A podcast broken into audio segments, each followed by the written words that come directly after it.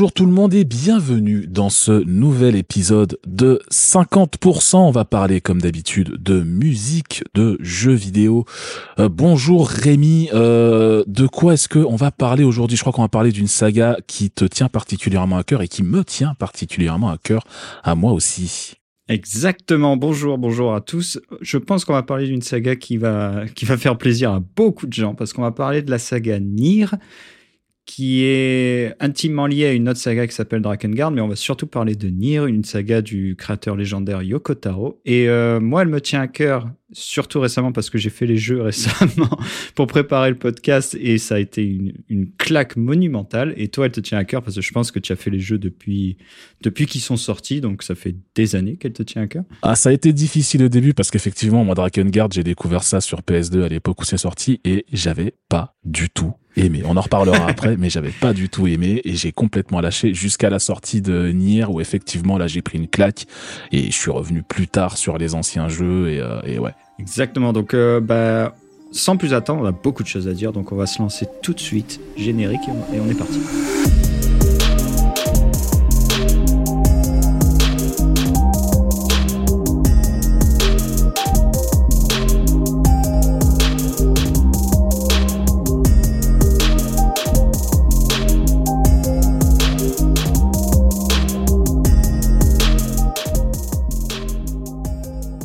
Bon, alors il faut savoir que l'épopée Nier, elle est, elle est liée vraiment à trois, à trois noms, parce qu'on parle de Yoko Taro, qui est euh, le directeur créatif et le réalisateur de, la plupart des jeux, mais il y a deux autres noms qu'il faut garder en tête. Donc on va énumérer ces trois noms avant de, avant de se lancer et faire un petit résumé de qui sont ces, ces trois, ces trois personnes. Donc euh, Yoko Taro, comme on l'a dit, directeur créatif et réalisateur des jeux. Il faut savoir que c'est quelqu'un de très spécial, très atypique euh, et en même temps très charismatique. Il est, il est jamais sérieux quand il fait des interviews. Il, il répond complètement à côté. Il, il, troll, il fait des blagues. On voit jamais son visage. Il, il porte un masque constamment d'un des personnages de Nier d'ailleurs, le personnage de d'Emile. C'est quelqu'un de très sensible, de très timide aussi et en même temps très lucide sur le monde et, et son travail.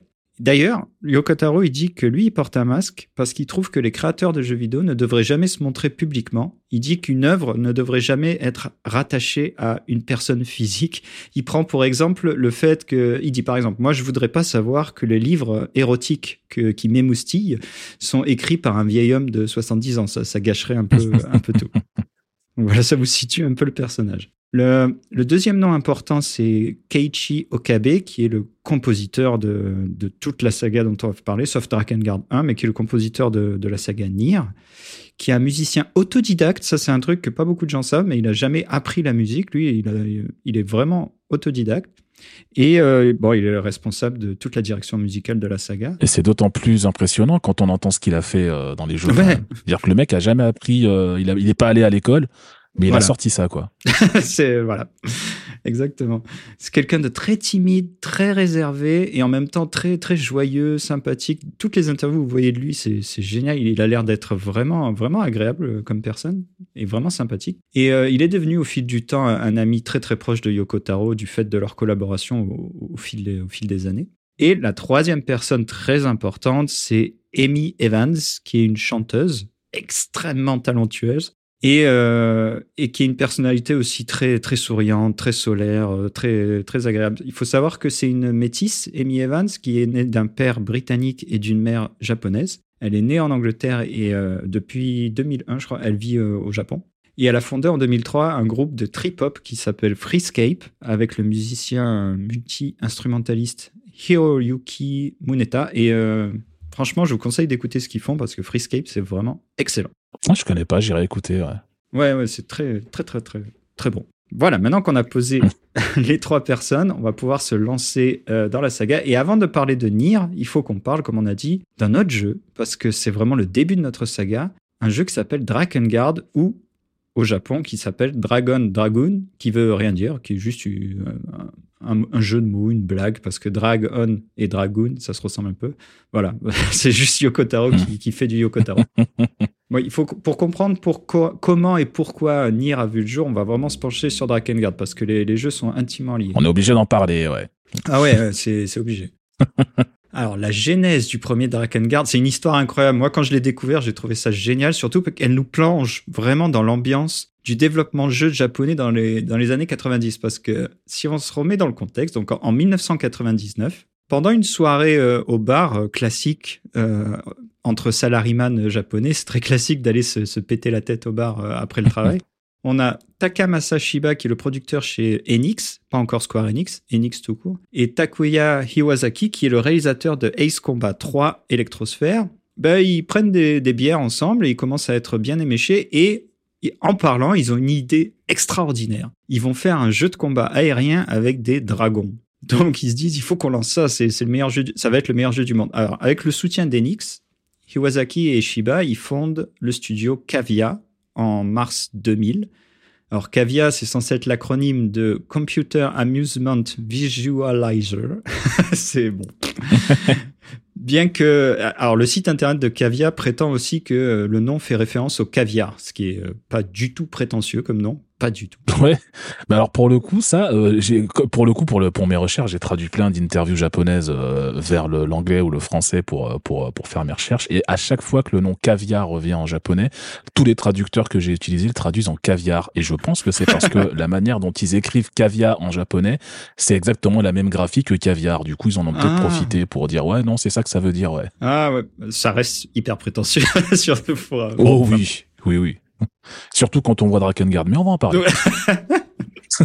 Justement, le développement de leur projet, au début, ça s'appelle Project Dragon Sphere et euh, ça se lance l'année de la création du, studio. Le, studio, il décide d'engager un directeur créatif et il se tourne vers un jeune employé qui euh, avait travaillé chez Namco et qui s'appelle Yoko Taro. Bon, on va revenir brièvement sur Yoko Taro à ce moment-là. Qu'est-ce qu'il fait? Donc lui, il est né à Nagoya. Il a suivi une formation d'artiste et de designer 3D à la Kobe Design University et il a été diplômé de cette euh, université en 1994. Ensuite, il débute chez Namco en tant qu'artiste 3D. Son premier projet, c'est Alpine Racer 2. C'est un jeu d'arcade assez populaire à l'époque. Et il fait, euh, il fait les backgrounds, il s'occupe de, du design des backgrounds. Ensuite, il travaille sur un Time Crisis 2, pareil, un jeu d'arcade où il fait euh, les backgrounds. Il devient ensuite game designer au sein d'un studio qui s'appelle Sugar and Rockets, qui sera fusionné plus tard à, à l'intérieur de Japan Studio. Et il travaille sur un très mauvais jeu d'horreur qui s'appelle Phase Paradox en 2001. et juste après, il est engagé par Cavia pour être le directeur créatif de, du projet Dragon Sphere. Alors, ce qui est ce qui est vraiment drôle, c'est que Yoko Taro, il a rejoint Dragon Sphere en tant que directeur artistique, mais ses designs, ils n'ont pas impressionné l'équipe du tout. En fait, ça n'a pas trop plu. Donc, euh, Iwasaki, vu qu'il était occupé sur d'autres projets, il a demandé à Yoko Taro d'être euh, bah, juste de devenir le réalisateur du jeu et d'écrire le, scénario à sa place. C'est ça qui est beau dans les années 2000. Si tu es mauvais en tant que directeur artistique, tu peux te retrouver réalisateur. Il faut savoir, alors c'est un peu plus compliqué que ça, la transition. Je vais, je vais te laisser parler de exactement ce qui s'est passé pour, euh, pour la transition. Euh, oui, en fait, en fait, effectivement, lorsque les, les, les travaux commencent sur euh, Drakengard, Iwasaki comptait euh, diriger le projet euh, pour pour imposer un petit peu la vision qu'il avait du truc. Au départ, il voulait s'inspirer des cultures occidentales, ça on le retrouve dans le jeu, hein, notamment pour les combats au sol. lui, il voulait s'inspirer de films comme La Momie ou Le Roi Scorpion, qu'il avait bien aimé. Ça explique pourquoi il y a beaucoup de scènes dans le désert et beaucoup de combats dans le désert. Mais euh, à ce moment-là, Iwasaki, au moment où le projet se lance sur Drakengard, il est déjà occupé par pas mal d'autres projets chez Cavia et il bosse notamment sur euh, des projets un peu plus importants puisqu'il y a des commandes euh, à, à, à, réaliser et notamment Resident Evil Dead Aim. Est-ce que tu te rappelles de Resident Evil Dead Aim? Pas du tout. Voilà, exactement. Euh, et donc c'est euh, c'est Yoko Taro qui prend euh, la tête du projet et qui apporte sa patte de gros gros weeb dans le truc. Mais oui. Puisque au départ c'était un jeu qui devait parler beaucoup de, de culture celtique, d'Europe médiévale et trucs comme ça. Et Yoko Taro lui il mate des animés et donc il dit on va rajouter plein de références aux animés. et donc il y a pas mal de choses. On va parler de tous les thèmes hein, abordés dans le dans le jeu, mais il y a notamment une relation incestueuse qui est décrite en filigrane dans le jeu qui lui a été inspiré par le manga Sister Princess qui est précisément sur ce sujet-là. Mhm. Euh, tout le côté sombre et immoral, la quête de soi et surtout la quasi-totalité des fins D et E. On parlera plus tard du fait qu'il y a plusieurs fins dans le jeu, mais il y a deux des fins principalement qui sont, euh, c'est même pas inspiré à ce stade, c'est qui sont des quasi copier-coller de d'Evangelion. Ouais. Et surtout, le personnage de Kaim, le personnage principal, euh, est inspiré de Guts, le personnage principal du manga Berserk. Euh, D'ailleurs, il porte dans le, les fichiers du jeu le nom de code du personnage, c'est Guts justement. Oh, ok. ok, Donc oui, effectivement, ouais, plein d'inspirations euh, d'animés. Alors il faut savoir que le jeu à la base c'était vraiment un shooter hein, avec, à dos de, de dragon et qu'au bout d'un moment, les producteurs ils décident de prendre la décision il décide de prendre la décision, merveilleuse phrase, il décide de rajouter des séquences de combat au sol pour faire référence à Dynasty Warriors 2 qui, qui venait de sortir et qui avait cartonné. Donc ils se disent, bah, il faut qu'on fasse euh, la même chose. Donc le jeu alterne euh, entre shoot 'em up à dos de dragon et phase de combat de masse euh, qui ressemble un peu à des, à des au sol. Ce qui pousse Yoko Taro à prendre le temps de se poser des questions sur la violence que tout cela implique en fait. Et ça va être le début d'une réflexion qui va le suivre toute sa vie. Et d'ailleurs, il a exprimé en interview, donc là je cite euh, Yoko Taro, il dit Pendant le développement de Drakengard, j'ai réfléchi à la signification du mot tuer. Parce que je regardais beaucoup de jeux à l'époque et je voyais des messages comme vous avez vaincu 100 ennemis ou euh, éradiqué 100 soldats ennemis pour avancer et euh, d'une manière presque jubilatoire. Mais lorsque j'y ai réfléchi, en prenant du recul, je me suis rendu compte que bah, c'était étrange de se réjouir d'avoir tué une centaine de personnes. Je veux dire, vous êtes un tueur en série si vous avez tué une centaine de personnes. Et ça m'a semblé insensé. C'est pourquoi j'ai décidé que l'armée du protagoniste de Drakengard serait une armée où tout le monde est fou. Pour créer cette organisation tordue où tout le monde est mauvais, tout le monde est injuste et je voulais tisser une histoire autour de ces personnes tordues. Donc ça fait beaucoup de sens, mine de rien, quand on, quand on y réfléchit, quand on se pose deux secondes. Ça se tient, oui. ouais, ça se tient. Et cette réflexion sur la violence, encore une fois, il va l'avoir toute sa vie. Donc euh, cette volonté de faire de notre personnage un boucher sanguinaire et de ses compagnons des êtres mauvais, vils, ça le pousse à, à explorer, comme on a dit, des thèmes très tabous et très malsains dans le développement de ces personnages, comme l'inceste que tu as évoqué, mais aussi la pédophilie chez un autre personnage. Et ça nous mène à un jeu avec une ambiance super euh, malsaine et schizophrène. Et, ça paraît fou que Sony ait, approuvé un projet comme ça, mine de rien. Je sais pas ce que t'en penses. Alors, oui, effectivement, déjà, ça paraît fou que Square Enix l'ait approuvé et que derrière Sony dise ouais, allez-y, faites-en un jeu sur notre console. Mais ouais, ouais, comme tu l'as dit, ouais, Drakengard explore des thèmes très controversés euh, et au départ, l'équipe de production pensait que Sony allait refuser le, le, le, projet. Faut quand même replacer les choses dans le contexte de l'époque. On est au début des années 2000. À l'époque, Sony, c'est les rois du pétrole en matière de jeux vidéo sur console. Ils ont la PS2 qui est la console la plus populaire, la plus vendue. Sega vient d'annoncer qu'ils arrêtent la Dreamcast parce que bah, ça faisait pas assez de ventes, donc ils ont limite pas de concurrence sur ce marché. Donc ouais, c'est vraiment les c'est vraiment les patrons.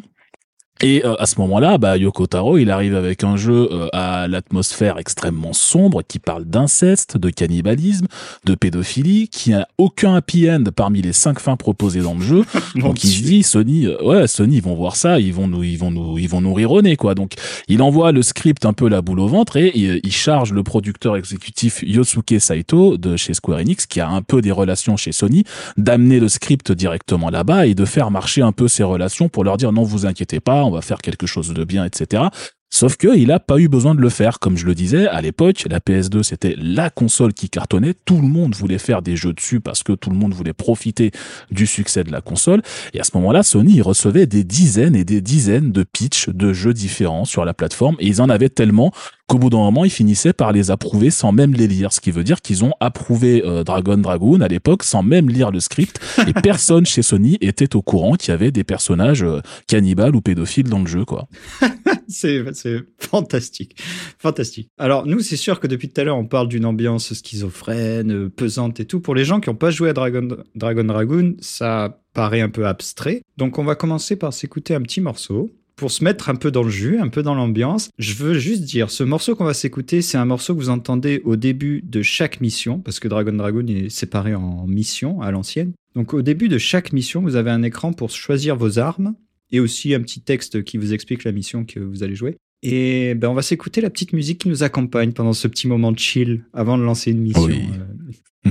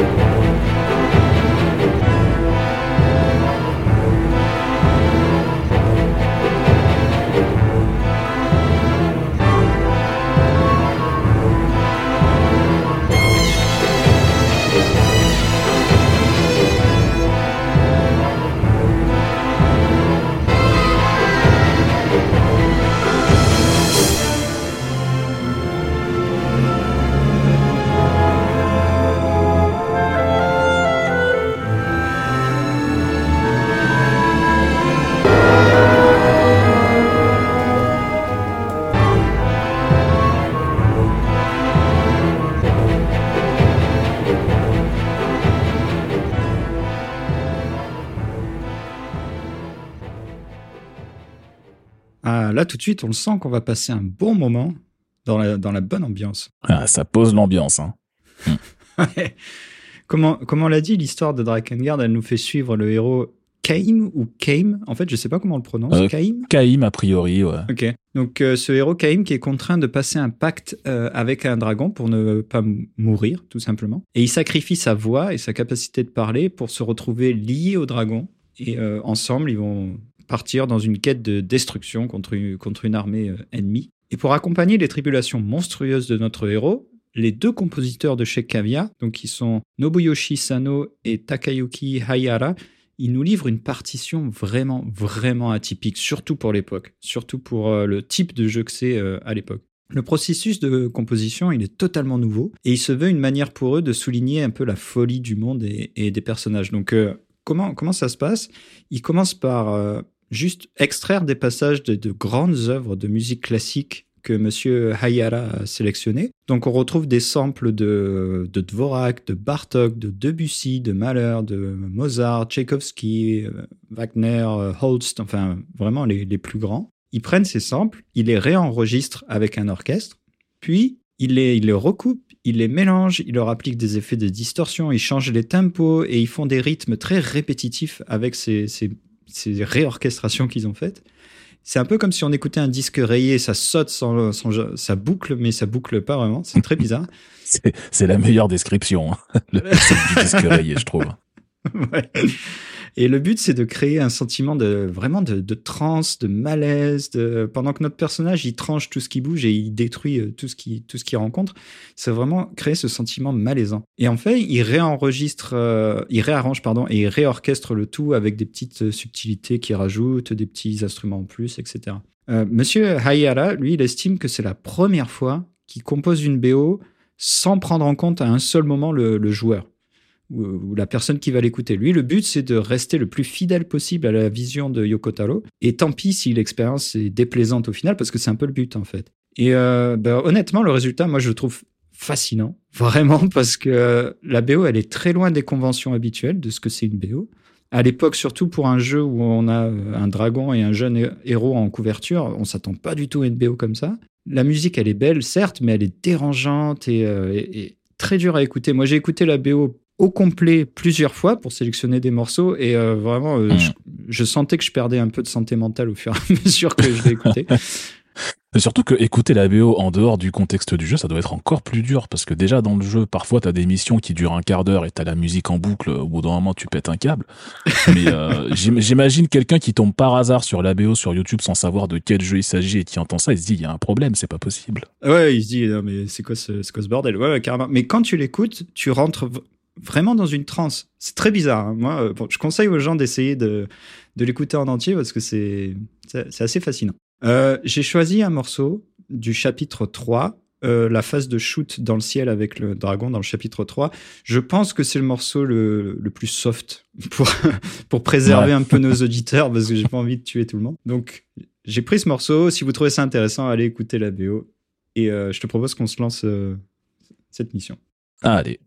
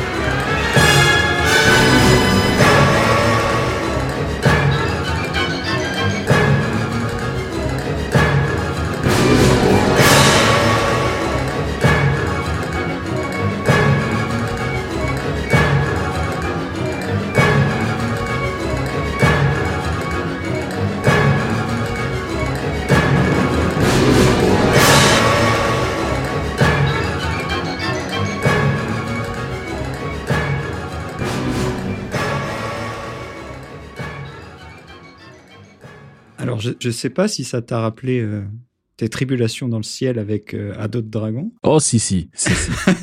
mais en fait euh, le, le truc c'est que quand j'y avais joué moi je, je l'ai refait pour euh, pour pour l'émission pour me rappeler me remémorer un petit peu le jeu parce que comme je disais je l'avais fait à l'époque sur PS2 mais j'avais pas du tout aimé donc je l'ai lâché très très tôt Mhm. et à l'époque les musiques m'avaient pas marqué donc je l'ai refait là pour pour l'émission pour m'en rappeler un peu et euh, en fait je l'ai fait sur émulateur parce que j'ai une PS2 mais euh, pour la branche j'ai plus de télé en fait avec une Péritel Ouais, ouais. donc c'est un peu chiant donc bon, je l'ai refait sur euh, sur émulateur et en fait en y jouant, je me suis dit il y a un problème avec mon émulateur, les musiques déconnent. et donc je suis allé voir des vidéos du jeu sur YouTube pour voir à quoi ressemblaient les musiques. Et non, c'est bien les bonnes musiques en fait, ton émulateur fonctionne bien, il y a pas de souci. J'ai dit bon mais OK, c'est c'est comme ça. Bon, très bien. Je pense que c'est la meilleure critique qu'on peut faire de la BO de Drakengard. Alors, je vais te surprendre énormément en te disant que la BO, elle a été très mal accueillie par les joueurs lors de la sortie du jeu. Oh, Bah ouais, c'est fou. Et même la plupart des critiques, hein, ils notent que le côté répétitif est, est super dérangeant, alors que c'était, euh, bah, c'était le but. Hmm. C'était le but. Mais oui, ça, ça a tellement bidé euh, la BO que le, le compositeur principal a été débouté en tant que sound designer. Il a sur le prochain jeu, il a, il a plus composé de musique. Hmm. Pour dire à quel point. Ouais. Donc euh, le développement du jeu de son côté, bah, il a été euh, parfaitement chaotique également. Yoko Taro, euh, il est en bras de fer constant sur de nombreuses décisions créatives avec Square Enix, enfin avec Enix, qui lui impose de finir le jeu sur un seul disque, par exemple, au lieu de deux. Le jeu devait faire deux, deux CD, mais ils ont demandé qu'il n'y en ait qu'un. La fonction de, de saut, le fait de sauter avec le personnage, euh, elle est supprimée juste avant la sortie parce que l'équipe a pas le temps de la débugger. Et euh, excédé par toutes ces pressions, Yoko Taro, il déclare qu'il travaillera plus jamais sur un Drakengard à la fin, de- à la fin du premier. Vu qu'il est persuadé qu'il n'y aura pas de suite, il décide de faire plusieurs fins pour, pour le jeu, mais surtout qu'aucune des fins ne soit euh, un happy ending. Toutes les fins sont sombres et toutes les fins sont dépressives. Et au bout d'un moment, il, il décide de rajouter une fin, une fin blague un peu pour, euh, pour évacuer un peu la pression avec son équipe. La fameuse fin E. Et la fin E, il faut savoir qu'elle a été ajoutée par, euh, par Yoko Taro et euh, un petit groupe de développeurs. C'était un troll euh, à la base et surtout c'était un hommage à The End of Evangelion. On parlait de Evangelion et c'est vraiment un hommage à, à la fin de Evangelion. Hmm. Et l'idée de Yoko Taro à la base, c'était que le boss ce serait euh, un concours de chant contre une version géante de la chanteuse pop euh, Hayumi Hamasaki. Mais euh, ça, fut, ça fut immédiatement rejeté par la production, cette idée. Bon, euh, on, va, on va spoiler un tout petit peu la fin E parce que le résultat final, il reste euh, assez atypique. Et je pense pas que les gens vont faire Drakengard juste pour voir cette fin de toute façon. Soit vous l'avez déjà fait, soit vous, vous la regarderez sur YouTube. En vrai, mon conseil, c'est faites le jeu sur YouTube. hein. C'est ouais, vous imposez pas ça. hein. Donc la fin E, qui est titrée euh, The End of the Dragon's Fair, elle nous montre une divinité maléfique qu'on combat euh, pendant, pendant le jeu, qui ressemble à une femme géante, grise, euh, sans cheveux, et qui s'appelle The Queen Beast, qui commence à absorber le temps et l'espace avant de se retrouver téléportée dans notre monde à nous, à Tokyo, en 2003. Elle tombe du ciel, elle s'écrase sur la ville, elle est vraiment géante, hein. Mmh. et notre héros et son dragon sont téléportés également à, Tokyo et ils se livrent une bataille sous forme de, bah, de jeu de rythme en fait. Donc ils ont gardé l'idée que ce soit euh, que ce soit du chant et un jeu de rythme. Donc vous devez appuyer en rythme sur les touches que le boss vous envoie. Et finalement, une fois que qu'on arrive à tuer cette divinité, la divinité s'évapore en poussière. Et nos héros se font exploser par des missiles lancés par l'ar- l'armée japonaise qui n'a pas compris ce qui vient de se passer. et donc, euh, bah voilà, le jeu, le jeu il finit comme ça. Et en fait, cette fin, ça, ça a été la mieux accueillie par les, par les fans du jeu et elle est devenue culte au grand étonnement de, de l'équipe de, de développement. Ouais, ouais, bah oui, c'est un peu comme euh, la, la, la fin cachée de Silent Hill. D'ailleurs, c'était une référence à ça aussi au départ. Un peu comme la fin cachée de Silent Hill 2, je crois, où euh, t'as plusieurs fins dans le jeu euh, que tu peux débloquer. Et il y a une des fins Ouais. où tu découvres que tout l'univers est contrôlé par un, par un chien dans une, dans une pièce secrète euh, et qui, qui, qui a un ordinateur et qui décide de tout ce qui se passe dans le monde.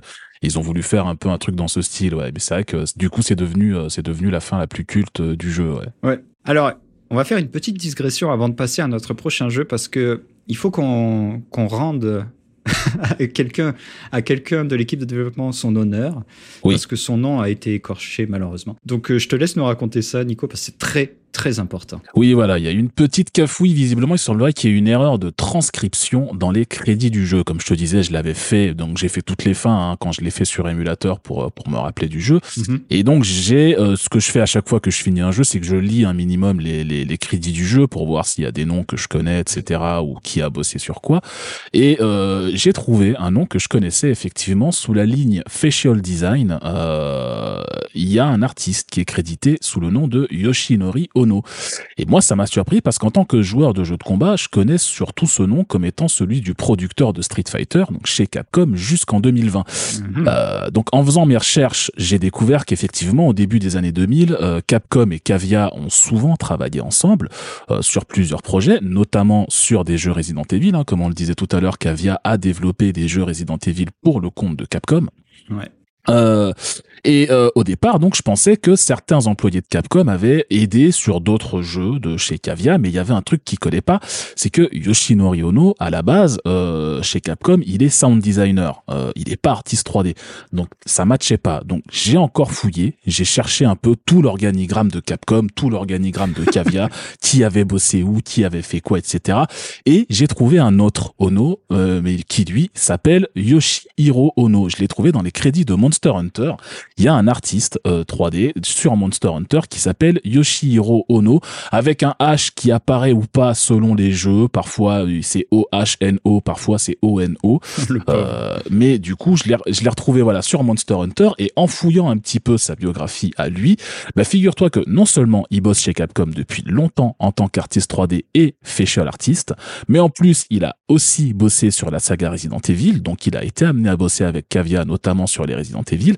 Et donc ma théorie, c'est que c'est lui qui a euh, bossé sur le premier Drakengard à l'époque, donc Yoshihiro Ono et non pas Yoshinori Ono, mais que la personne qui a rédigé euh, les crédits chez Cavia a dû s'en mêler les pinceaux en regardant l'organigramme de Capcom, parce qu'il faut savoir une chose, c'est qu'au Japon, quand on parle d'une personne, on cite généralement le nom de famille en premier avant le prénom, et comme les deux ont le même nom de famille, ils ont dû inverser et euh, quelqu'un a crédité la mauvaise personne. Donc il faut préciser que c'est a priori, j'ai pas la preuve parce que j'ai pas contacté les personnes, mais a priori c'est bien Yoshihiro Ono qui a bossé sur euh, Drakengard de chez Capcom et pas Yoshinori Ono. Ah là là, on fait de l'investigation de, fond hein, pour, euh, pour ce podcast. Hein. ah non, mais complètement. Ça a été, ça a été une longue enquête. Hein. Faut savoir que tu m'as envoyé un message tout excité au début en me disant Oh, le producteur de, de Street Fighter a travaillé sur Drakengard. Mais oui. on était, on était tout fou. Et euh, bah non, en fait non. En fait non. bon, Drakengard quand il est sorti, euh, bah il a bidé il a quand même sacrément bidé, on va pas se mentir. Donc, malgré les ventes décevantes et, la mauvaise réception, ce qui est drôle, c'est qu'une suite a été lancée tout de suite. Une suite qui s'appelle Dragon Dragon 2 ou Drakengard 2. Euh, Yoko Taro avait fait un pitch pour, pour ce jeu qui consistait à faire une histoire de science-fiction dans l'espace avec, euh, avec des dragons. Ce pitch fut immédiatement rejeté par l'équipe de production et c'est donc un, un, autre réalisateur qui fut nommé sur le projet. Yoko Taro s'entendait pas vraiment avec ce réalisateur-là, donc il se retire de la production et il fait juste euh, le montage des cinématiques du jeu et c'est tout ce qu'il fera sur euh, Dragon Dragoon tu vois ce, ce, ce, ce pitch de ce pitch de j'ai voulu faire un jeu de dragon dans l'espace. Je me demande si c'est une connerie de Yoko Taro en interview comme il a l'habitude d'en faire, ou s'il a fait exprès de sortir le pitch le plus improbable possible pour pas qu'on le mette sur le projet parce qu'il est une notoriété publique qu'il a pas aimé bosser sur le premier Drakengard. Donc ça se trouve il a dit si je propose une idée que tout le monde va rejeter, on va me dégager du projet et comme ça j'aurais pas besoin de travailler. Je sais pas. Mais connaissant la personnalité de Yoko Taro, les deux les deux possibilités sont, probables, en fait, donc c'est impossible de savoir. Ouais, hein, tu vois. bon, ce qui est bien, c'est que lui, pendant la production de Dragon Dragon 2, Yoko Taro, on lui confie un autre projet. Euh, il prend en charge un nouveau projet, en tant que directeur créatif, cette fois, pas réalisateur. Et euh, le projet, il démarre comme étant en filigrane Dragon, Drakengard 3, pendant qu'on fait le 2, on, lance le 3 un petit peu en fufu. Et euh, ce projet-là, il se veut une réimagination euh, du monde des contes de fées, en fait. Le projet se met à grossir et euh, Yoko il décide de vraiment le modifier. Et au final, le projet il sera rebaptisé Nier Replicant lors de sa sortie en 2010. Et c'est le nouveau jeu dont on va parler. Donc, Nier Replicant, c'est un action RPG narratif qui dispose d'un budget très restreint. Ça se voit beaucoup quand on joue au jeu d'ailleurs. Hmm. Et euh, l'histoire nous met dans la peau d'un très jeune garçon qui s'appelle Nier. Et là, bon, je vais entendre tous les gens commencer à gueuler. Non, Nier, c'est pas un petit gamin, c'est un vieux, un vieux monsieur musclé. Alors oui, il faut se rappeler que le jeu, il a eu deux versions en fait. Nier Replicant qui est sorti au Japon, et Nier Gestalt, qui est sorti euh, dans, le reste, dans le reste du monde. Ce qui s'est passé, en fait, c'est que pendant le développement, Square Enix, ils ont dit que les Occidentaux, ils aimeraient pas jouer avec un, jeune garçon. Ils étaient sûrs de ça, et ils ont donc demandé à Cavia de faire une version du jeu pour l'Occident, avec comme personnage principal un homme âgé, un homme d'âge mûr, et surtout un homme très musclé. Parce qu'ils se sont dit que les joueurs occidentaux, ils préféreront jouer un vieux monsieur musclé plutôt qu'un jeune, qu'un jeune garçon. Donc dans la version japonaise du jeu, Nier, il essaye de sauver sa sœur, Yona, et dans la version occidentale, il essaye de sauver sa fille, Yona. On a donc deux versions, deux packaging. La boîte de l'édition occidentale, d'ailleurs, elle écrira que Nier sur la jaquette, même si le jeu il s'appelle Nier Gestalt, parce qu'on adore faire compliqué. Hmm. Et Nier Replicant, il sortira que au Japon. Et Nier Replicant, il possède pas de doublage anglais d'ailleurs. Il est vraiment que pour le Japon. Donc c'est la seule différence entre les deux versions. L'âge du personnage principal. Après le reste, il change pas, l'histoire change pas. Euh, les compagnons de Nier, qui sont Emile et Kainé, sur lesquels on va revenir, ils changent pas non plus. Euh, il y a quelques lignes de dialogue qui changent pour euh, surtout dans la traduction parce que Nier aborde des sujets un peu tabous et le public occidental, les traducteurs se sont dit qu'ils n'étaient pas prêts à entendre ces sujets-là, donc ils ont changé deux trois choses dans la traduction. Et euh, voilà, donc Yoko Taro, il décide de reprendre sa réflexion sur la violence dans le jeu vidéo. Et euh, il y a eu les événements du 11 septembre qui, qui, qui sont passés et qui l'ont profondément marqué. Et il se fait la réflexion que finalement, dans la société, il faut pas forcément être un fou sanguinaire pour tuer des gens. Il suffit de penser qu'on a raison, en fait. Donc toute l'histoire de Nier, elle se construit autour de cette idée. La légitimité de tuer autrui si on pense le faire pour une bonne raison. Mmh. Donc la plupart des quêtes du jeu, que ce soit principal ou annexe, elles nous questionnent sur où se trouve la vérité, parce que dans la vie, tout est une question de point de vue, tout est lié à un point de vue, et le jeu nous interroge constamment euh, hmm. là-dessus.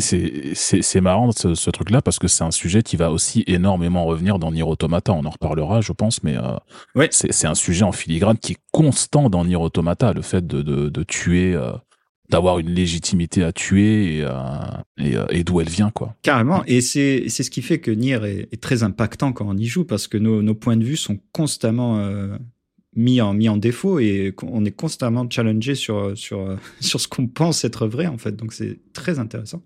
Hmm. La fin E, la fameuse fin E de Drakengard, la fin de Troll dont on parlait, elle est prise comme point de départ finalement. Et le jeu, il se passe des centaines d'années après cette fin donc dans notre monde à nous. Hmm. Bon, concernant la continuité, par contre, parce qu'il y a Drakengard 2 en plein milieu, euh, qu'est-ce qui s'est passé? Oui, du coup, effectivement, c'est un peu compliqué. Il faut reprendre, reprendre un peu la timeline et la remettre un peu dans son contexte. Donc, à la fin du premier Drakengard, comme on le disait, euh, Yoko Taro, il est pas super content. Il trouve que le développement du jeu s'est passé dans des conditions difficiles. Il est pas hyper motivé pour bosser sur une suite. Et donc quand le projet Drakengard 2 se lance euh, et qu'il en est presque immédiatement écarté, euh, bah, effectivement il part bosser sur sa propre suite qui va devenir Nier et il se base sur la fin E, comme tu le disais. Euh, même si celle-là était à la base censée être une blague, bah, ça va devenir la fin canon entre guillemets. Quant à Drakengard 2, qu'est-ce qui devient là-dedans du coup? Eh ben en fait le jeu se base sur la fin A du premier Drakengard et donc continue sur sur ce qui se passe dans la fin A, c'est-à-dire bon on va pas spoiler non plus, mais en gros le dragon devient le nouveau saut, etc.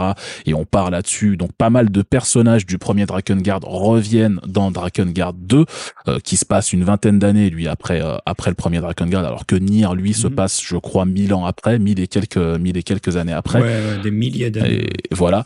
Donc euh, donc voilà. Aujourd'hui, le Yoko Taro a un petit peu redcon l'histoire de Drakengard 2 pour dire que ça se passe dans une notre timeline, puisque le concept de timeline différente va arriver plus tard euh, dans, la, dans la série, mais du coup il va expliquer que ce qui se passe dans Drakengard 2, bah, c'est une autre timeline de, de, de, de l'univers, et aujourd'hui il fait quasiment jamais référence à Drakengard 2 euh, quand il parle de son, de son œuvre, puisqu'il a très peu bossé dessus et qui considère que c'est pas son jeu.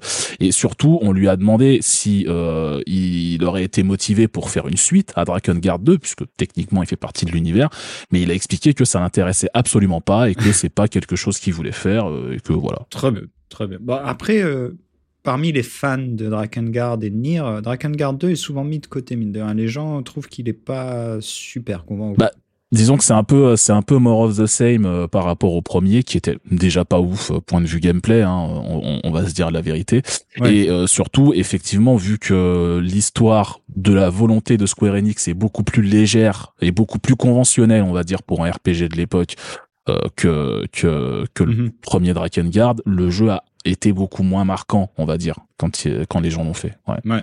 On pourra en revenir à Nier, euh, Nier Replicant. Très très tôt dans le développement du jeu, Yoko Taro il décide de faire appeler à un compositeur. Il veut que la musique se compose en même temps que le jeu se développe, ce qui était assez rare à l'époque, euh, mine de rien. Les compositeurs, souvent, ils sont appelés euh, vraiment à la toute fin du projet parce que aucun studio a envie de payer un compositeur pendant, pendant deux ans à faire pas, pas grand chose entre guillemets, alors que bon, le compositeur il fait des choses, mais du point de vue d'un studio, c'est pas grand chose. Donc euh, lui, Yokotaro, il va décider d'appeler Keiichi Okabe, dont on avait parlé un peu avant. Il faut savoir que Okabe et Taro, ils se connaissent depuis de, de longues années. Parce que si on revient un tout petit peu sur le parcours de Keiichi Okabe, comme on l'avait dit, lui, il n'a pas fait une école de musique. En fait, il est né dans la préfecture de Hyogo et très vite, il sent que la musique ce serait une carrière trop compliquée. Donc, il, il va, il décide d'aller dans une école d'art et en fait, il va à la Kobe Design University, qui est la même école que Yokotaro. Yokotaro est juste dans une classe au-dessus de, de, la sienne, ce qui fait qu'ils se croisent dans le couloir, mais ils, ne sont pas amis. Mais de fait, Keiichi Okabe, il apprend l'imagerie 3D et l'illustration, et aussi l'animation.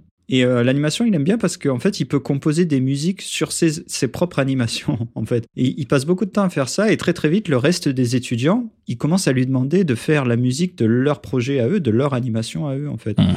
Donc euh, Keiichi Okabe, très vite, il commence à faire la musique de, tous les petits projets euh, des étudiants de, l'université. Et euh, ça le motive, ça, mine de rien. Donc à la fin, quand il a son diplôme, il décide de répondre à une offre d'emploi pour un studio de jeu en tant que compositeur. Parce qu'il se dit, bon, quand même, j'en ai fait pendant des années, je vais essayer. Il commence chez Namco, en même temps qu'Yoko Taro, parce que Yoko Taro était parti étudier un an à l'étranger entre-temps, donc il commence en même temps avec plein d'autres étudiants de, sa promo. Ils déménagent tous ensemble à Tokyo et ils vivent dans un dortoir tous ensemble, payé par Namco d'ailleurs. Et c'est à ce moment-là que bah, ils commencent à tous devenir amis parce qu'ils vivent tous dans le même dortoir. Mais par contre, euh, Yokotaro et Okabe, ils travaillent jamais sur le même projet. Ils sont toujours sur des projets différents. Donc après, après ces années chez Namco, Okabe, lui, de son côté, il décide de, de partir et de créer son propre studio de musique qui va baptiser Monaka et il voulait pas s'enfermer dans la musique de jeux vidéo, en fait. Il voulait explorer d'autres choses. Euh, il voulait vraiment, euh, vraiment voir d'autres choses. En plus, dans le milieu de la musique, tout le monde le traitait comme un, comme un parfait débutant parce qu'il faisait que du jeu vidéo. Ouais. Et donc, c'était pas très bien vu dans le monde de la musique. Pourtant, il avait fait les musiques de Tekken et tout, qui étaient de très bonnes musiques, mais bon, bref, élitiste. donc, euh, il a appris à enregistrer des vrais instruments, des voix, euh, dans, un, dans son studio, dans son propre studio qui venait de créer. Il participe à des publicités, des albums euh, J-pop. Ce qui fait que Yoko Taro, quand il vient lui parler de Nier, il lui dit que, que lui, ce qu'il veut, c'est que la voix soit l'instrument principal de la BO. Et mine de rien, Okabe, du fait de son expérience sur les, albums J-pop et tout, bah, il se dit que non, c'est un, c'est un projet qui peut relever en fait, parce qu'il a beaucoup travaillé avec des voix, donc euh, ok, même si c'est pas la norme, parce qu'à l'époque, on faisait jamais de BO très centré sur les voix, parce qu'on voulait pas que les voix interfèrent avec euh, les dialogues des, personnages, tout, bêtement. Hmm. Donc euh, Okabe, il se dit ok, euh, on va faire ça, il n'y a pas de problème. En plus, j'ai une idée, on va explorer les voix dans tout l'organigramme des voix, on va dire. Donc, à la fois des voix solo, à la fois du chant, à la fois des chœurs euh, très religieux, avec une ambiance très religieuse. Donc, ça devient ça. Vraiment, euh, la voix est à la base de toute la BO de, de Nier Replicant. Et au lieu de prendre le courant habituel et de s'inspirer de la musique orchestrale hollywoodienne, lui, KB, il décide d'intégrer beaucoup d'influences de jazz, euh, de musique religieuse, comme, on a parlé dans les morceaux, et il fait une emphase très, très forte et très particulière sur les mélodies et, les rythmiques aussi. Et la musique, elle sera là que pour accompagner le destin tragique de tous les protagonistes de, l'histoire. Et ce, et ce résultat, vraiment, il s'entend dès l'ouverture du jeu, dès l'extraordinaire ouverture du jeu, oh avec un morceau qui s'appelle Snow in Summer. Euh, je te propose qu'on écoute le morceau et on parle un tout petit peu euh, après de ce que représente ce morceau. Allons-y.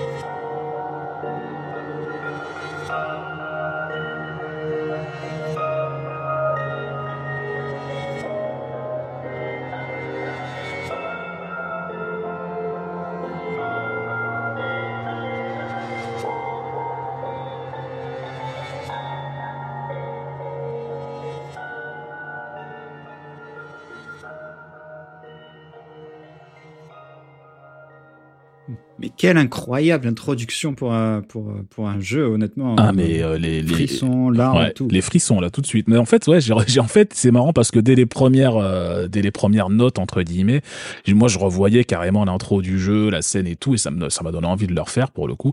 mais, euh, mais ouais, c'est, euh, c'est, c'est incroyable comme musique d'intro. Ouais.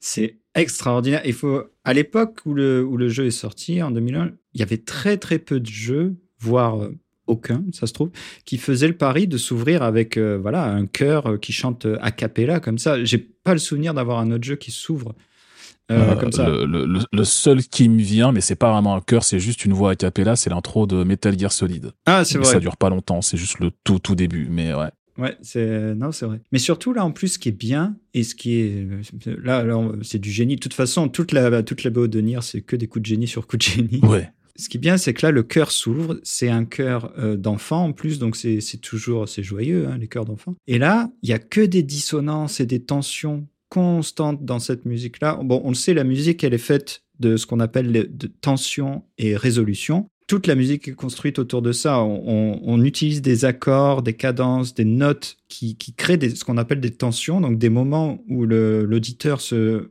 se sent un peu, un petit peu mal à l'aise, un tout petit peu. Et après, on fait une résolution, on retombe sur un accord Mhm. bien rond, bien dans la gamme, etc., pour que le- l'auditeur se sente, ah, se sente beaucoup mieux. Toute la musique fonctionne autour de ça. Euh, après, on va parler du jazz qui fonctionne quasiment que sur des tensions, mais ça, c'est autre chose.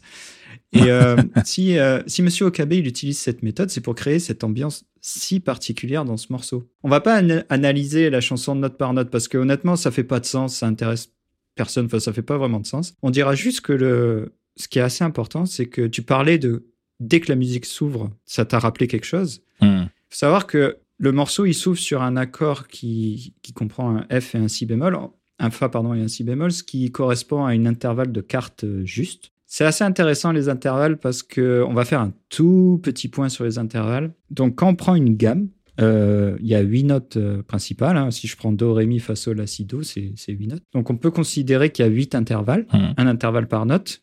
8 étant ce qu'on appelle une octave, donc on retombe sur la même note, donc Do et Do une octave plus haut. Je vais t'en faire écouter quelques-uns vraiment pour exprimer mon, mon propos. La carte, c'est un intervalle qu'on appelle stable ou juste parce que il nous indique pas s'il est majeur ou mineur en fait. C'est un accord qui est très posé, très très bam, très stable.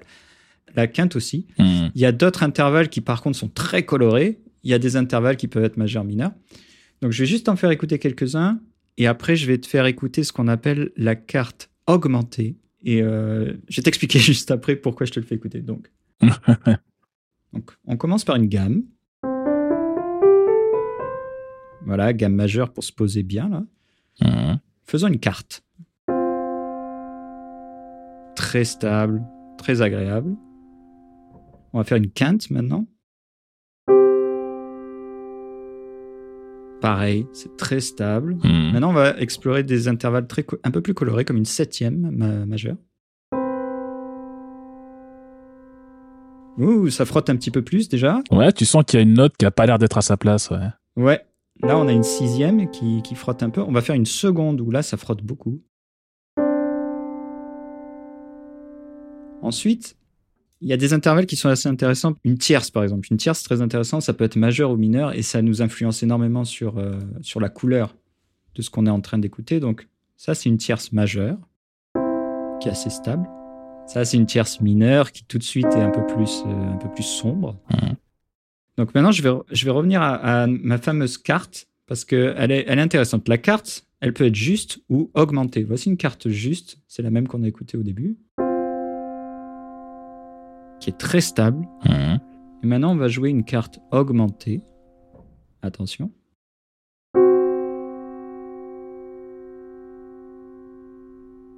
Qui elle est pas stable du tout, qui, est, qui est très colorée. Et il faut savoir que la carte augmentée, à, à l'époque, euh, au Moyen Âge, c'était un intervalle qui était interdit en fait, Ah oui. parce que on l'appelait l'intervalle du diable. J'ai aussi appelé le triton parce qu'il y, y, a vraiment trois tons entre les deux notes. Et ouais, vraiment, il était tellement dissonant et tellement désagréable qu'il était, était interdit. c'est bien ça, les, théocraties où on dit non, mais ça tu vas pas le jouer parce que c'est le diable. Ah, Non, c'est le diable, c'est la musique du diable. mais par contre, tu es en train de me dire que euh, euh, il maîtrisait tout ce genre de concept alors qu'il a jamais été à l'école de musique. Je, tiens à le préciser quand même, ça me m'impressionne d'autant plus moi. Je pense que Okabe c'est quelqu'un de très très sensible et qui fait tout par. Euh... Alors il fait de la musique depuis des années, donc euh, il a l'habitude du clavier quand même, mais je pense qu'il fait tout par, par intuition, en fait. Euh, ouais, des intuitions de, de Si ça sonne bien, je le fais, quoi. Ouais, c'est ça qui est assez fou. Hmm. Donc, comme, on disait, la carte augmentée, c'était vraiment un accord dissonant qui était interdit. Bon, au Moyen-Âge, on n'aimait pas la dissonance et la tension, hein, de toute façon. Il fallait que tout soit très stable. Et la musique religieuse, elle est basée là-dessus, sur de la stabilité, de toute façon. Et, euh, et c'est ça qui est intéressant dans cette intro, parce qu'on commence par une carte juste, avec un cœur d'enfant qui rappelle euh, ben, une musique baroque, un peu une inspiration très religieuse, etc. Et très très vite, en fait, quand vous réécouterez Snow in Summer, très très vite, il passe sur une carte augmentée. Et en fait, il nous fait cet accord interdit très très vite. Donc, hmm. en fait, en, filigrane, ça nous montre que ce monde-là qu'on est en train de nous présenter, il n'est pas tout rose du tout. Du tout, du tout. Et il y a beaucoup de notes dans Snow in Summer qui sont ce qu'on appelle des notes accidentales, accidentelles, pardon. C'est des notes qui sont en dehors de la gamme euh, du morceau. La gamme du morceau, c'est un si bémol mineur. Et pour créer des tensions, il y a beaucoup de notes qui sont en dehors de cette gamme-là. Ça renforce ce côté malsain, mélancolique. Et quand on l'écoute, on, sent qu'il y a quelque chose qui ne va pas. Et ça clash avec cette chorale euh, religieuse d'enfants qui, d'habitude, c'est rempli de, de joie et d'espoir, les musiques de, de chorale. Et donc, ces, ces dissonances, et aussi le nom du morceau, Snow in Summer quand même. Ça nous pose directement dans l'ambiance du jeu et, de ce que le jeu veut nous raconter. En fait, le mélange de la chorale, des notes dissonantes, euh, etc., ça nous montre que, bah, pour moi, ça nous oppose en fait l'innocence et la joie enfantine au désespoir et à la mélancolie, comme si l'innocence était vouée à disparaître. Et euh, je trouve que ça représente extrêmement bien ce qu'est euh, Nier Replicant en fait. Ouais. Hmm. Parce que clairement, Nier, c'est pas un jeu joyeux, c'est un jeu triste, mélancolique. Ah bah dans la grande tradition des jeux du Okotaro. Hein. Il faut que tu faut que tu déprimes un peu quoi. On dit bon, c'est la merde et euh, voilà. c'est mon jeu vidéo, amuse-toi. Voilà exactement. Faut savoir que c'était un des points principaux du brief de Yokotaro. Yokotaro, il a expliqué à Okabe qu'il voulait que l'intégralité de la musique soit triste. Hmm. Et au KB, il a, été, il a trouvé ça très déroutant parce que d'habitude, dans une BO, on demande des morceaux tristes pour souligner un passage particulier et après le reste de la BO est un peu plus joyeux. Donc là, qu'on lui demande une BO entièrement triste, il, a trouvé ça un peu dur à, composer en fait. Et il a essayé beaucoup de choses pour y arriver. À la tristesse se mélange euh, fatalement la violence parce que ça reste. Euh, ça reste le point de réflexion de, de, Yoko, Et vu que Nier, c'est un action RPG, il y a beaucoup de combats. Le gameplay, d'ailleurs, on parle, là, je parle de Nier euh, original sur, euh, sur PS3. Donc, le, gameplay est très approximatif, voire, euh, voire très hmm. pénible, très honnêtement. Il y a vraiment un manque d'expérience du studio en ce qui concerne l'action. Il y a plein de trucs de gameplay qui sont, qui sont juste pénibles, en fait. Même si le jeu mélange plusieurs gameplays, et ça, c'est une super idée. Parce que Yoko Taro, encore une fois, il veut, il veut interroger notre perspective sur les choses, notre point de vue. Donc le jeu, il s'amuse avec notre point de vue. Euh, on, a, on a le gameplay qui passe. Euh, en fait, le gameplay de base, pardon, il est divisé entre, entre deux fondamentaux qui sont notre personnage qui se bat avec euh, trois types d'armes qui peut changer à volonté, en vue à la troisième personne, et il est accompagné d'un petit livre qui vole, qui s'appelle le grimoire Vice, qui lui peut tirer des petites boulettes d'énergie. Donc c'est un mélange de, de combat à la troisième personne et de, de, de shoot and me, quasiment. Ouais, oui, c'est ça. Et même cette formule-là de base qui est originale, elle est, elle est souvent modifiée dans le jeu. En fait, la caméra, elle change régulièrement de point de vue pour nous montrer. Des fois, elle passe en vue isométrique.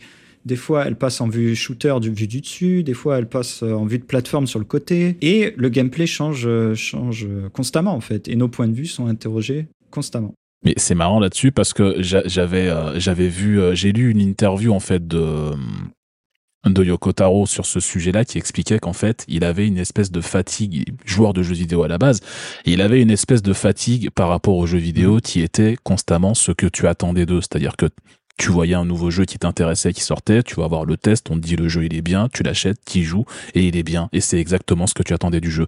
Et lui, et lui, c'est un truc qui le dérange énormément. En fait, il dit, je n'aime pas aimer les jeux que j'aime en fait. Il dit euh, je veux que le jeu me propose quelque chose auquel je m'attendais pas. Et c'est ce qu'il a voulu faire avec Nier en disant le jeu il a genre six gameplays différents euh, différents à un moment donné le jeu c'est un visual novel littéralement. C'est-à-dire que c'est un fond noir avec du texte et ça dure une demi-heure quoi. Enfin, j'exagère mais pas loin.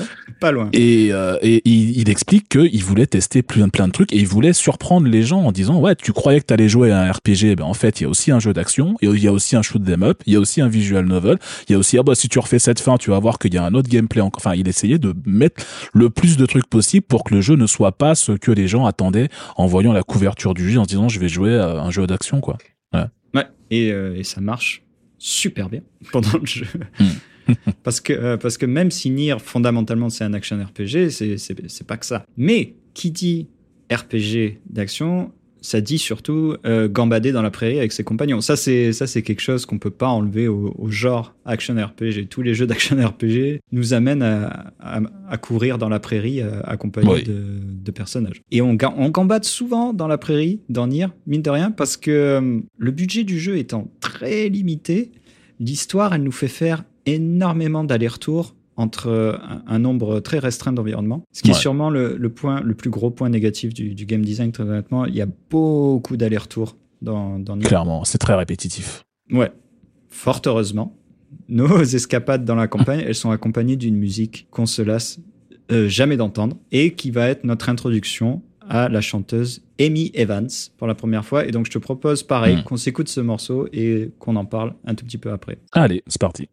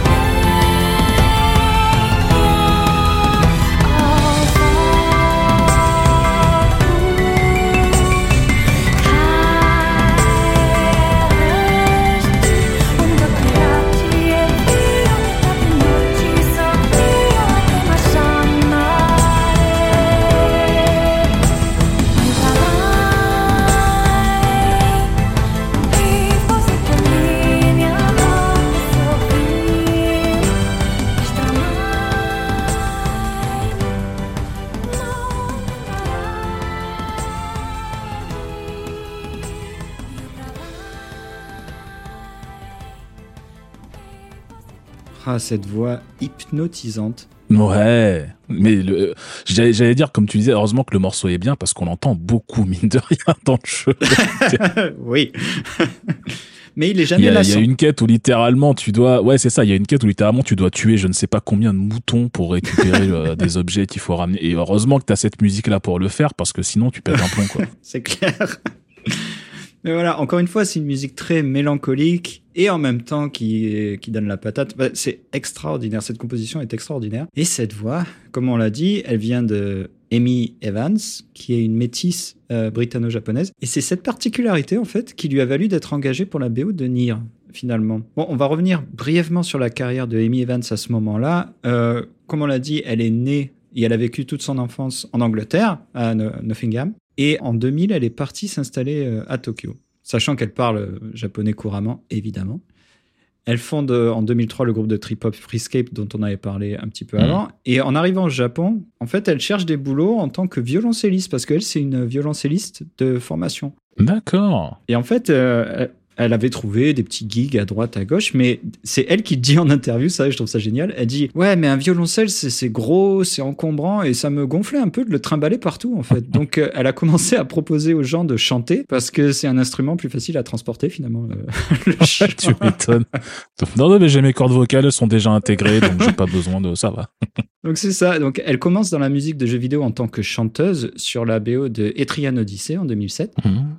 Et par la suite, elle va faire plusieurs projets. Et en fait, Monsieur Okabe et, euh, et, Madame Evans se sont rencontrés à un moment où tous les deux, ils cherchaient des projets, ils ont discuté, etc. Et quand Yoko Taro a parlé à Okabe de Nier et de son envie de faire de la voix l'instrument principal, Okabe, automatiquement, il a pensé à Amy Evans. Hmm. Parce qu'il dit, du fait euh, qu'elle est métisse, il dit que sa voix a un timbre très particulier qui diffère des chanteuses et des doubleuses japonaises sans pour autant interférer avec ces dernières.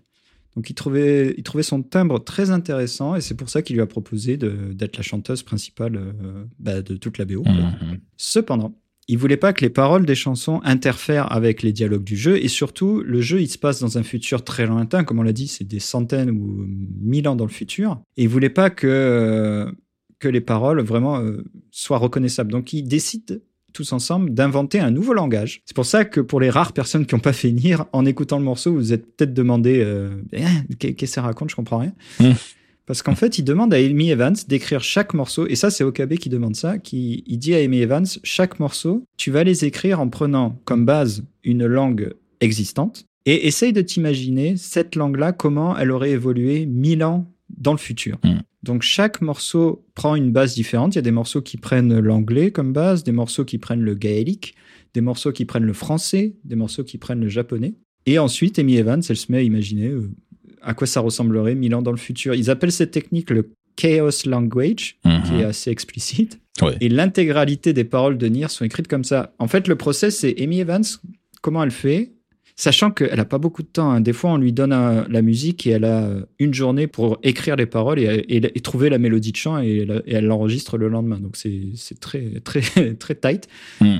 En fait, elle prend une langue de base, on va dire le gaélique par exemple. Elle regarde beaucoup de vidéos dans cette langue pour en saisir euh, les intonations, les subtilités. Elle sélectionne des mots qu'elle, elle trouve jolis. Elle se met à les déformer, à les mélanger un petit peu. Elle écrit les paroles, en même temps que les lignes mélodiques d'ailleurs. Et après, elle s'entraîne très longtemps à prononcer les paroles correctement. D'accord. Il faut savoir que tout ce truc de, langue, de dialecte, etc., c'est au cœur de, du jeu, en fait, au cœur de, de Nier, euh, finalement. Euh, ouais, ça revient très très très souvent effectivement. Bah déjà, je vais je vais combiner deux anecdotes en une parce que il y a dans, effectivement dans l'univers spécifique de Nier, il y a un village où les gens parlent une langue très différente du reste du monde, c'est le village de Façade. Ouais où les gens parlent une espèce de japonais mais cassé, euh, qui ressemble, à, qui ressemble à du japonais mais qui n'en est pas vraiment. Et c'est assez particulier parce qu'en fait, pour créer la langue qui est euh, bah, parlée hein, comme du japonais mais pas vraiment, euh, les développeurs de Nier ont créé une espèce d'algorithme qui va mélanger des caractères japonais pour créer cette nouvelle langue qui va ensuite être prononcée par les par les doubleurs et le truc, c'est que euh, ils ont eu un petit problème quand ils ont fait cet algorithme, c'est que ils créaient des nouveaux mots à partir de caractères japonais, certes, mais ils créaient aussi soit par accident, soit via un bug, ils pensaient que c'était un bug, bah des vrais mots en fait au milieu de tout ça, et, ça les embêtait un peu parce que du coup ça créait des vraies phrases. Et en fait ils voulaient corriger ça pour la sortie du jeu. Et Yoko Taro il a dit mais en fait non, on va laisser ça comme ça. Et on va avoir une langue qui sera bah, le japonais de dans mille ans où il y a bah, des vrais mots du japonais actuel et des nouveaux mots qu'on comprend pas. Et ça va créer une nouvelle version du japonais. Il trouvait ça hyper intéressant justement de, de conserver ce bug et d'avoir une nouvelle version du japonais. Excellent. Et ouais, carrément. Et donc il y a un truc en fait qui revient dans tout l'univers de Drakengard et de Nier, c'est euh, l'alphabet célestial. Alors il faut qu'on parle un petit peu de ce qu'est l'alphabet célestial parce qu'on le retrouve littéralement partout dans tous les jeux à toutes les occasions possibles. À chaque fois qu'il y a un texte écrit en général, c'est de l'alphabet célestial et en fait, c'est pas un alphabet qui a été créé pour le jeu mais qui a été inventé au XVIe siècle par un savant ésotériste qui s'appelle Cornelius Agrippa et qui a créé ça comme étant le langage des anges selon lui. Euh, l'équipe de Yoko Taro, ce qu'elle a fait, c'est qu'elle en a repris ouais, carrément hein, carrément le langage des ans, c'est pas n'importe quoi. Mais en fait, euh, Cornelius Agrippa, il était un peu chelou. C'était une espèce d'alchimiste euh, bizarre, machin. Bref, je, je sais pas ce qu'il faisait vraiment dans la vie, ce type-là, mais il a inventé plein de trucs bizarres. le hippie de l'époque. Mais oui, complètement, complètement. Euh, L'équipe de Yoko Taro, elle a repris une version de cet alphabet euh, euh, adapté dans les années 90 pour faire correspondre chaque lettre de l'alphabet célestial à une lettre, chaque caractère de l'alphabet célestial à une lettre de notre alphabet romain à nous. Euh, et donc, on a euh, on a 23 caractères au total. Et euh, ce qu'il faut savoir, c'est que chaque mot écrit en alphabet célestial dans l'univers de Drakengard et de Nier a une correspondance réelle dans notre langue à nous. Oh. Et donc, euh, tu, si tu prends la peine de traduire ce qui est écrit dans le jeu, tu peux trouver des vrais mots, des vrais textes, etc. Par exemple, euh, dans Nier, le cercle qui s'affiche, qui s'affiche à l'écran quand tu lances un pouvoir magique, euh, il écrit littéralement Magic Motion, mais en alphabet célestial. Ah, euh, ou par exemple, dans les fins C et D de Nier Automata, t'as un exemple concret là-dedans où quand tu explores les tours, dont, après la fin B, donc quand tu explores les tours que Nines va voir euh, les trois tours qui se trouvent dans le dans le monde, ton pod au moment où tu rentres et au-dessus de la porte voit un texte et te le traduit en te disant bah il te donne les traductions donc tu as la mid box, la soul box et la god box et c'est littéralement ce qui est écrit euh, au-dessus de la porte en alphabet célestial. Excellent. Et donc du coup, il y a toute une communauté qui s'est passionnée autour de ce sujet qui a essayé de traduire absolument tous les textes, et il y en a beaucoup, hein. il y a énormément, énormément de textes, depuis Drakengard jusqu'à Nier Automata, il y a plein, plein, plein de textes comme ça qui sont planqués en, alphabet célestial, et il y a une commu qui s'est pris la tête à essayer de tout traduire, il y a des wikis complets où les mecs prennent des captures, font des traductions, etc., remplissent, euh, grattent des, grattent du papier pendant des heures, et en fait, il y a, euh, ils ont traduit la plupart des trucs, chaque mot donc a une signification, mais il y a un, une chaîne de caractères en particulier qui les a laissés un peu confus parce que régulièrement dans les jeux, depuis Drakengard jusqu'à euh, Nier Automata, tu retrouves des, une chaîne de caractères qui n'a pas vraiment de sens et qui se retrouvent un peu partout et qui sont les lettres A, C, G et T. Pas forcément dans cet ordre, donc ça n'a rien à voir avec un, un syndicat hmm. français ou quoi que ce soit. mais euh, c'est une, une, chaîne de caractères que tu peux retrouver. Tu l'as dans Drakengard au moment où euh, Furiae revient dans je ne sais plus quelle fin. Euh, tu as cette chaîne de caractères qui apparaît plusieurs fois. Tu la vois notamment euh, sur la peau des personnages atteints de la maladie dans Nier. Euh, ah, tu, Ils ont ce qu'ils appellent le Black Scroll où tu as des caractères qui apparaissent sur leur peau. Et eh ben ce sont ces lettres-là A, C, G, T qui reviennent en permanence dans le désordre. Et en fait, euh, il y a une théorie, parce que ça n'a jamais vraiment été confirmé ce que ça voulait dire, mais il y a une théorie qui tourne autour de cette de ces quatre lettres, et euh, la théorie dit que ça correspondrait à l'adénine, la cytosine, la guanine et la thymine, donc la première lettre de chaque euh, de chaque mot. Et en fait, ces quatre trucs-là, ce sont les quatre bases nucléiques qui constituent l'ADN. Mhm. Et en fait, c'est une théorie qui est étayée par le fait que on va en parler après, mais Drakengard 3, qui est sorti après Nier, est en réalité une préquelle à Drakengard 1. Et dans Drakengard 3, quand ces quatre lettres apparaissent, elles sont dans un ordre très précis qui correspond justement à l'ordre de l'ADN. Et à partir de Drakengard premier du nom et des jeux suivants, les lettres sont dans le désordre. Ce qui signifie que à partir de Drakengard, le monde commence à devenir instable et donc l'ADN commence à devenir instable alors qu'il était stable à l'époque de Drakengard 3. C'est la théorie la plus euh, la plus en vogue, mais voilà, c'était l'instant culture confiture. Bernard Pivot est jaloux de ce podcast. bah, tu sais quoi, j'ai envie d'y croire moi. Cette, ouais, moi j'aime beaucoup. Hein. Elle est belle, donc euh, allez, moi j'y crois. pour, pour revenir à, la musique et au chaos euh, language, j'ai sélectionné un morceau, je trouve, qui représente euh, assez bien ça, notamment parce que le chaos language a été basé sur le français. Donc, c'est très intéressant pour nous euh, hmm. d'entendre ce que Amy Evans a fait du français mille ans dans le futur. C'est un morceau qui est vraiment marquant dans le jeu, vraiment marquant. Initialement, ce morceau qui s'appelle Grandma, il a été composé pour être utilisé pendant l'introduction. Pour Okabe, c'était pour l'introduction du jeu, mais en fait, Yoko Taro, il a décidé finalement de le placer pendant un combat de boss. Et euh, l'équipe a dû composer euh, Snow in Summer à, la place. Hmm. Bon, euh, c'est un mal pour un bien, hein, parce que les deux morceaux sont, excellents. Le combat de boss en question, il est très très très important dans l'acte 1 de, de Nier, parce que Nier se, se, développe en plusieurs actes. Et surtout, il est rattaché à une une partie de l'histoire de Kaine, qui est un compagnon qui, est génial dans, Nier. C'est une femme avec un design, euh, on va pas se cacher, qui a, ses limites, euh, parce qu'elle est en, nuisette et en sous-vêtements euh, tout, tout, le jeu. C'est même très limite, très honnêtement. même si c'est la seule fois où un compagnon de jeu vidéo japonais est habillé de manière extrêmement sexy, mais il y a une raison dans l'histoire. En fait, c'est pas pas mm. purement gratuit. Enfin, c'est un peu gratuit, on va pas se mentir, mais pas purement gratuit. C'est un peu comme euh, Quiet dans Metal Gear Solid. Il y a une raison pour laquelle elle est à poil, mais bon, c'est. Ouais, non, non, mais là, il y en a une vraie. Là, il y en a une vraie. Honnêtement, la, la, raison pour Kaine est vraiment bien. Et je vais pas la spoiler, mais elle est vraiment, vraiment bien. Non, c'est ouais, c'est une vraie raison. Et en plus, Kaine, donc c'est un personnage voilà très sexy, très féminin, etc., mais qui qui qui parle avec un langage hyper ordurier tout le long du jeu. Elle insulte tout le monde et euh, c'est un personnage qui est génial. Moi, j'adore ce personnage. et donc, le morceau Grandma est vraiment rattaché à elle. Donc, euh, on va, on va s'écouter ça. Encore une fois, on garde à l'esprit que le français, c'est la base du chaos language de ce morceau. Et, euh, et ben, on va se le lancer. Allons-y. Allez.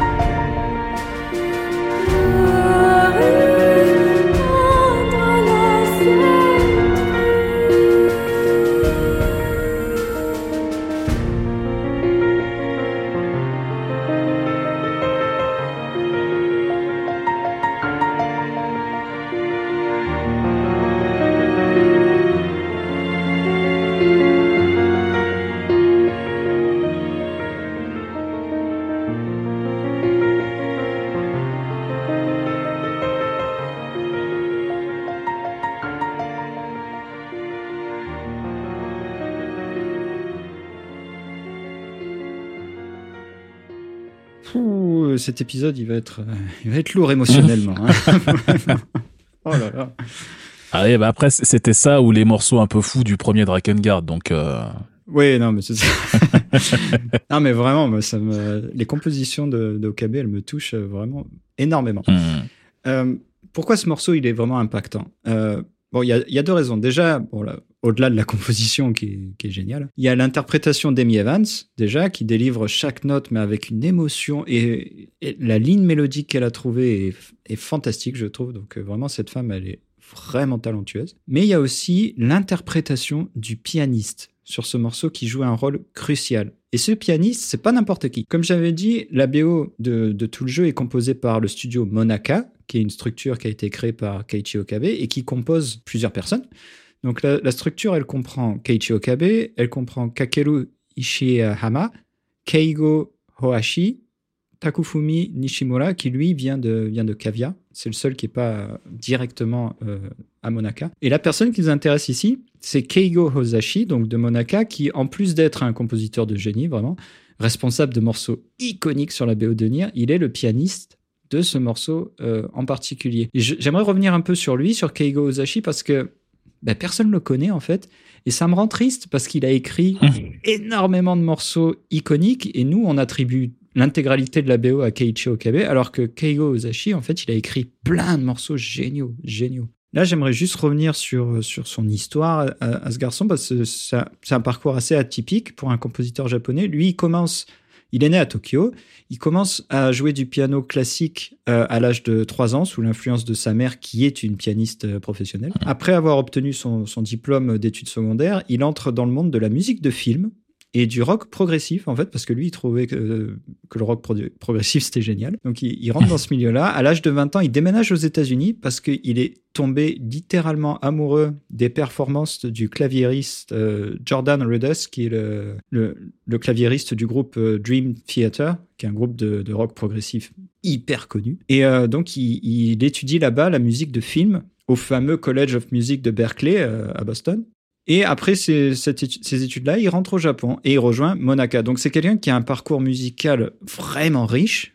extraordinairement riche. Mm-hmm. Et si je prends le temps de parler de lui, c'est parce que, encore une fois, son, son interprétation sur Grandma, elle donne du corps et du cœur à tout le morceau. Je suis quasiment sûr à 100% que Keiichi Okabe, il a écrit les, les accords, la ligne d'accords du morceau et que après c'est Monsieur Hoashi qui s'est occupé de, tu vois, de prendre ces accords et de les jouer en arpège euh, langoureux comme ça, et c'est ce qui donne euh, vraiment mmh. ce, ce, côté mélancolique au morceau. Et pour pour illustrer ça, j'ai pris la partition de ce morceau, je l'ai joué de manière très robotique. Et après, j'ai essayé de mettre un peu plus d'interprétation dans la manière de le jouer, juste pour montrer à quel point l'interprétation, même si on garde les mêmes notes, elle peut changer un morceau du, du tout au tout finalement. Mmh. Donc, euh, je vais te faire écouter ça.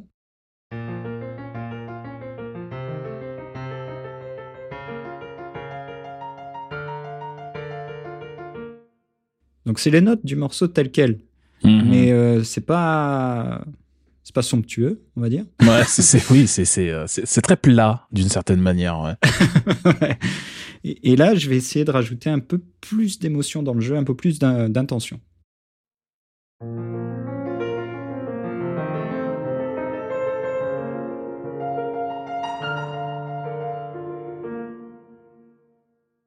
Sais pas si tu sens automatiquement à quel point le morceau il te véhicule un message ouais. complètement différent. Mmh, ouais, non, complètement. C'est en fait, c'est le fait que le, enfin, tu vas me, tu vas me le dire, mais j'imagine que c'est aussi le fait qu'il y ait plus d'emphase sur certaines notes plus que d'autres.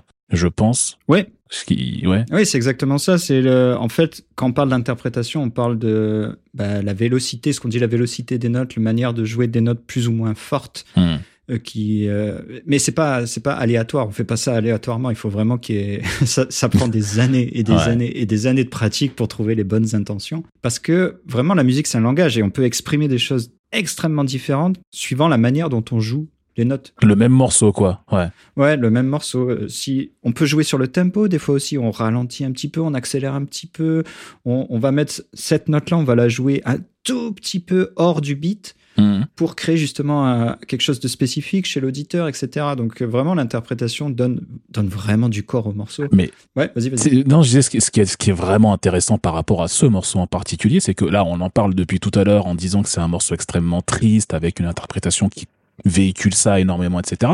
Ce qui je trouve très intéressant, c'est que ce morceau, on le réentend dans Nier Automata. Ah ouais. Mais avec une réorchestration complètement différente.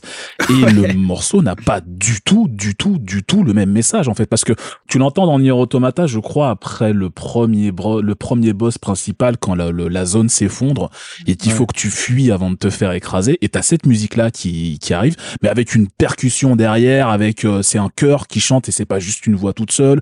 Enfin le le morceau qu'on enfin euh, transporte plus l'urgence de la situation que la tristesse du monde, alors que c'est la même musique, les mêmes paroles entre guillemets, la même le même chant, mais avec effectivement tellement de choses autour qui changent que le morceau n'est plus le même quoi en fait. Exactement. Ouais, ouais non mais c'est c'est exactement ça. L'orchestration et l'interprétation, c'est deux outils qui changent drastiquement un morceau, mais vraiment mm. drastiquement. Donc c'est hyper important d'en parler et c'est pour ça que je voulais euh, rendre à César ce est à César parce que Keiichi Okabe euh, non, oui, Keiichi Okabe a écrit le morceau, le morceau est génial, mais Keigo Hoashi mm il a vraiment rendu ce morceau vivant, je trouve. Mm. Donc euh, bon, Nier, c'est un jeu fantastique, hein, on va pas se mentir. Pour moi, il a été très impactant émotionnellement, euh, très honnêtement. Je suis vraiment heureux de l'avoir fait pour ce podcast parce que mm. malgré ses défauts, on en a parlé, le gameplay, bon, euh, la répétition, les allers-retours, etc.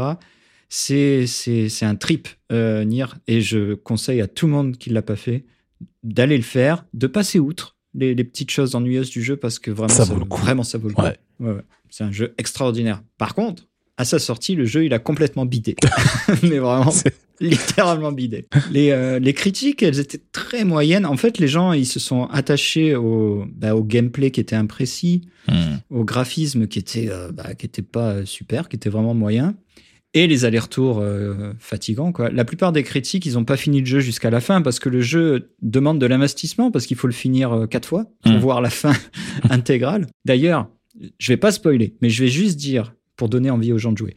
Vous faites une, première fois euh, l'histoire de Nier, vous tuez euh, tout ce que vous avez à tuer, blablabla. Vous refaites une boucle euh, du jeu, et là, dans cette boucle-là, vous allez entendre les pensées des ennemis. Oui. Et eh ben, juste ça, ça va complètement changer votre, hmm. votre expérience de jeu. C'est extraordinaire. Hmm. Extraordinaire. Et je n'en dirai pas plus. Non, mais même la, dernière fin du jeu, il faut la voir. Il faut la voir. Elle est, elle est tellement exceptionnelle. Fantastique fantastique. Euh, bon, le studio Cavia, malheureusement, il n'a pas survécu à ce bid. Et en fait, euh, bah, bah, il, est mort. En fait, bon, il n'est pas mort. Il a été absorbé par EQ Interactive. Ouais, racheté. Enfin, ouais. Mais, mais Nier, ce sera leur dernier jeu parce que parce que Cavia n'existe mm. plus à, la fin de ce jeu-là. Donc, suite à la, à la mort de la compagnie, en fait, le producteur de Drakengard, euh, Takamasa Shiba, il se tourne vers Square Enix pour lui, de son côté, proposer un Drakengard 3 parce que, bah, je sais pas, il, aime vraiment cette série et il veut la continuer. Et euh, dans le cadre du processus de réflexion, l'entreprise, elle a, elle a fait quelque chose de vraiment nouveau. En fait, elle a utilisé des questionnaires destinés aux fans de Drakengard, ce qui est vraiment atypique hein, comme manière de faire, parce qu'ils voulaient savoir ce que les fans voulaient d'une suite, en fait. Donc tout le monde a rempli les questionnaires et en fait, ils se sont rendus compte que les fans, en fait, ils voulaient une histoire sombre et euh, vraiment similaire à Nier. Les fans, euh, les fans de Drakengard étaient vraiment fans de Nier finalement. Mm. Donc euh, Shiba et euh, Yokotaro, euh, ça les a un peu revigorés, on va dire, cette nouvelle. Il a, Shiba d'ailleurs, il a déclaré que Drakengard 3, il a été réalisé en partie parce que l'entreprise produisait de moins en moins de jeux de RPG solo, ce qui est une raison économique. Et il souhaitait aussi retrouver une atmosphère vraiment à l'ancienne. Et il trouvait aussi, l'ambition pour lui, c'était de montrer que les fans de RPG, ils étaient désormais une communauté plus grande, c'était un peu plus grand public et voulait une expérience de jeu un peu plus hardcore parce qu'il pensait que, bah, que, ça allait suivre, que les ventes euh, allaient suivre parce que la communauté était plus grande. Donc il se tourne vers euh, Yoko Taro pour le poste de directeur créatif. Mais en arrivant sur le projet, Yoko Taro il se rend compte qu'il y a beaucoup d'éléments du jeu qui sont déjà en place et qui sont déjà approuvés, comme le style de jeu, qui est un, un hack and slash, on va dire. Mmh. Euh, la structure des niveaux aussi et le, gameplay, tout ça, c'est déjà validé. Alors lui, il est très frustré, Yokotaro, parce qu'il se dit que bon, il pourra pas faire de, changements radicaux et que ça va limiter sa créativité. Mais finalement, il se rend compte que ces limites vont au contraire lui permettre d'explorer des choses, des choses nouvelles. Et il demande et il décide d'écrire l'histoire complète et quasiment tous les dialogues du jeu euh, lui-même. Bon, il faut noter que Yokotaro, il a une manière très particulière d'écrire ses histoires. Il a fait des conférences à propos de ça qui sont assez, euh, assez géniales. Lui, il dit qu'au lieu de partir d'un cadre de base avec des personnages et des enjeux et de développer une histoire euh, autour de ça, lui, il commence par les climax de fin. c'est-à-dire les moments de l'histoire qui sont le plus impactants émotionnellement. Lui, il essaye d'imaginer juste quel serait un moment qui ferait, euh, qui ferait pleurer les gens, entre guillemets, et il essaye de construire une histoire pour en arriver à ce moment-là. D'ailleurs, quand il a commencé à écrire des scénarios, il a voulu se former parce qu'il n'avait pas de formation là-dessus. Il a acheté beaucoup de livres sur le sujet, les principes d'écriture, les, structures d'une histoire en trois actes, le design narratif, ce genre de choses. Et il a été très déconcerté devant la complexité de ces livres, en fait. Et euh, vraiment, il comprenait rien. Et il s'est dit, ok, il a jeté tous ses bouquins. Il a dit, euh, je vais faire mon truc qui me paraît naturel euh, pour moi. Et puis, puis voilà. Donc, Drakengard 3 a été développé par Access Games, qui avait fait le survival horror Deadly Premonition. Je sais pas si tu as joué à Deadly Premonition. Euh, pas vraiment, un tout petit peu, mais pas plus que ça. Je suis vraiment passé à côté de celui-ci. Au niveau du gameplay, c'était un peu euh, challengeant également ce jeu. Ouais.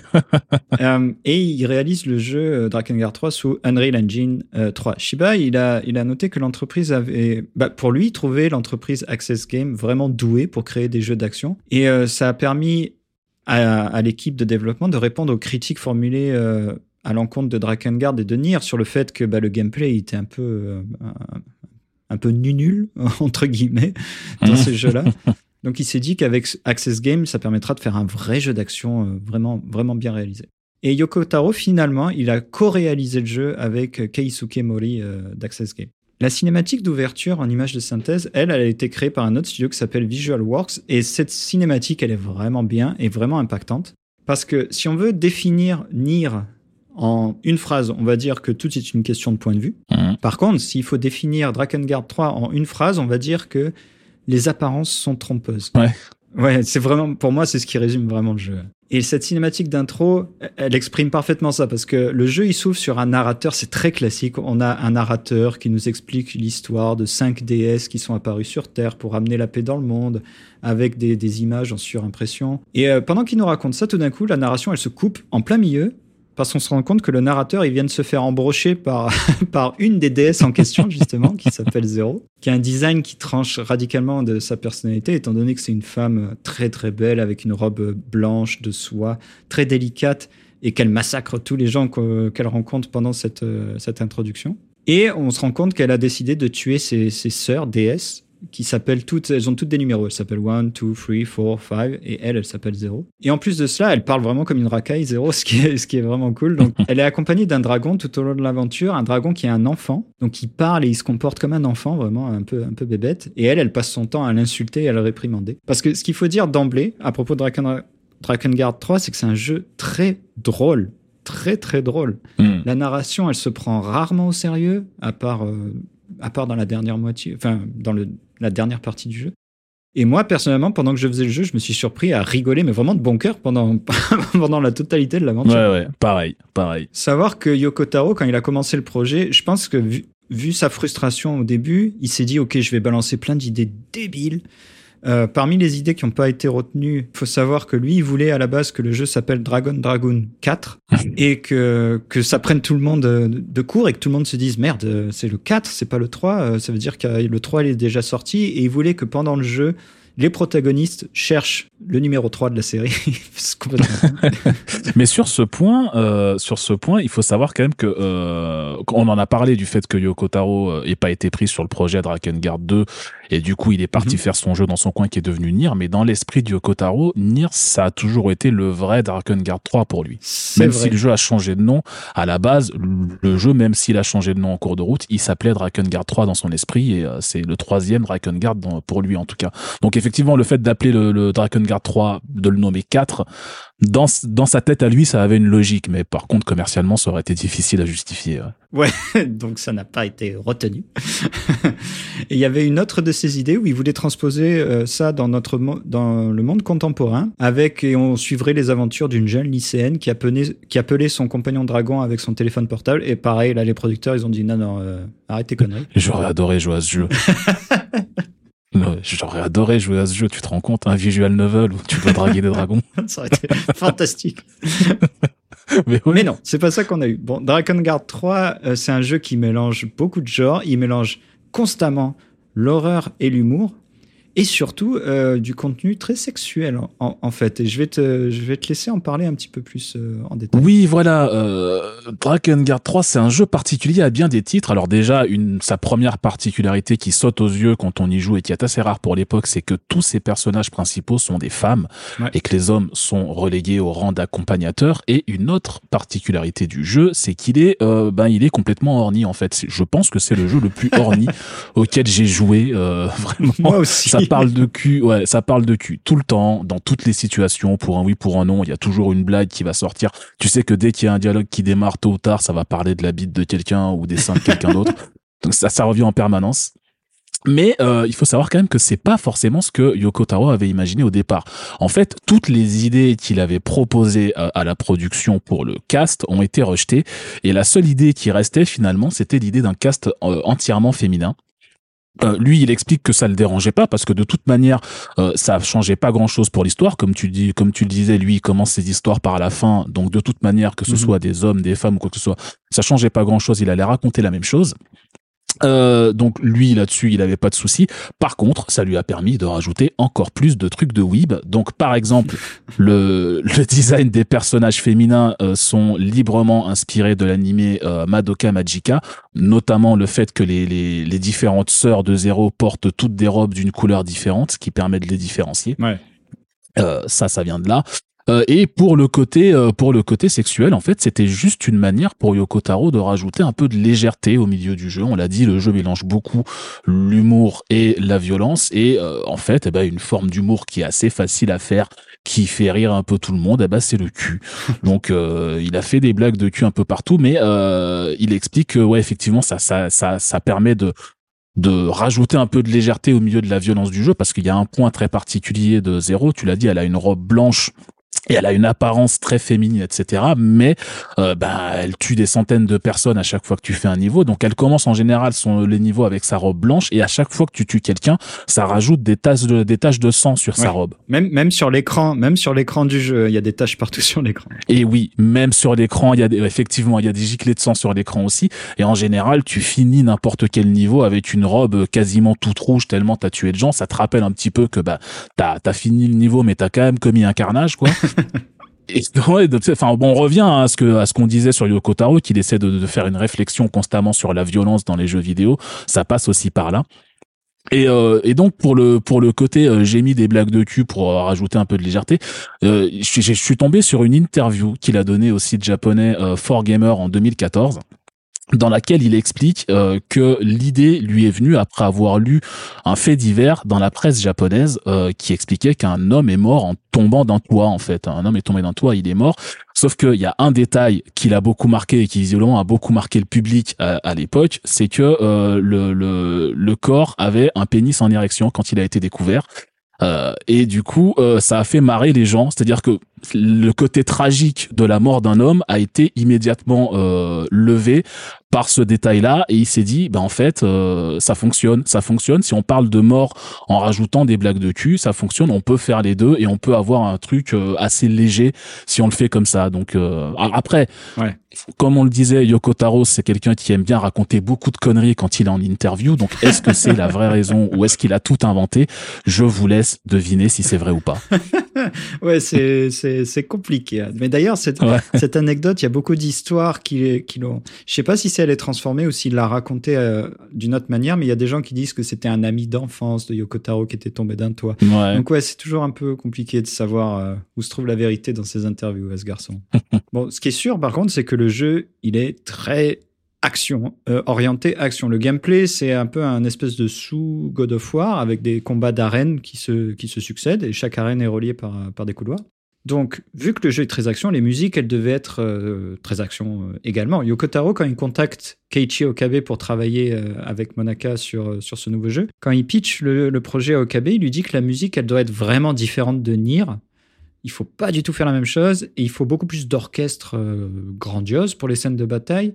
Et, beaucoup plus de scènes, oui, d'action. Alors, Okabe, direct, il se sent un peu moins à l'aise avec ça parce que lui, l'orchestre, on l'a dit, c'est un musicien autodidacte, hmm. composé pour un orchestre euh, bof, c'est un peu moins son truc. Donc là, dans Monaka, il décide de, distribuer vraiment des rôles à chacun. Donc euh, Keigo Hohashi, dont on a parlé, euh, le, petit génie là, lui s'assure principalement des thèmes d'exploration et de bataille orchestraux avec Takahashi.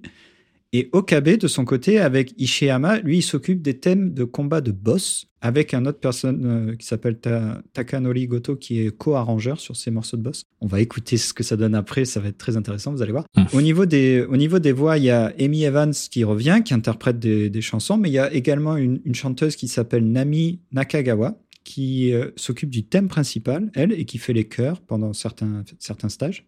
Et le thème principal du jeu, il est interprété par une chanteuse qui s'appelle Eir, alors je sais pas comment on le prononce, hein, Eir R Aoi. Moi je dirais Eir. Eir, ouais, Eir Aoi, qui elle était une fan de Drakengard. C'est une chanteuse qui était fan de la série Drakengard, donc elle était très contente de participer au projet. Et on a également un trio qui s'appelle le trio Yora, qui y aura, ça fera, ça rappellera des choses à certaines personnes, hmm. qui est un groupe de chanteuses idoles créé par Yoko Taro et euh, Monaka, parce que Yoko Taro, il voulait rentrer dans le monde des idoles. Donc, il a créé un groupe avec Monaka et la, la maison de production Dear Stage. Et ce groupe-là, il chante, euh, les, il, chante sur les thèmes des, des invoqueuses, des, des déesses, pardon. 1, 2, 3, 4, 5 et 0. Euh, et le hmm. groupe Yora, d'ailleurs, ce sera l'occasion pour Yoko Taro de monter des pièces, des musicals ou des pièces de théâtre et Surtout, ce sera la base d'écriture pour Nier Automata, dont on parlera un peu après. Hmm. Euh, là, on va s'écouter tout de suite un thème de, bataille composé par euh, Monsieur Hohashi. Et euh, comme on l'a dit, on passe de longues heures à massacrer des gens dans Drakengard 3. Et ces thèmes de bataille, on les entend souvent. très, très souvent. Hmm. on va s'en écouter un et je pense que ça va te, te faire popper des souvenirs immédiatement. Allez.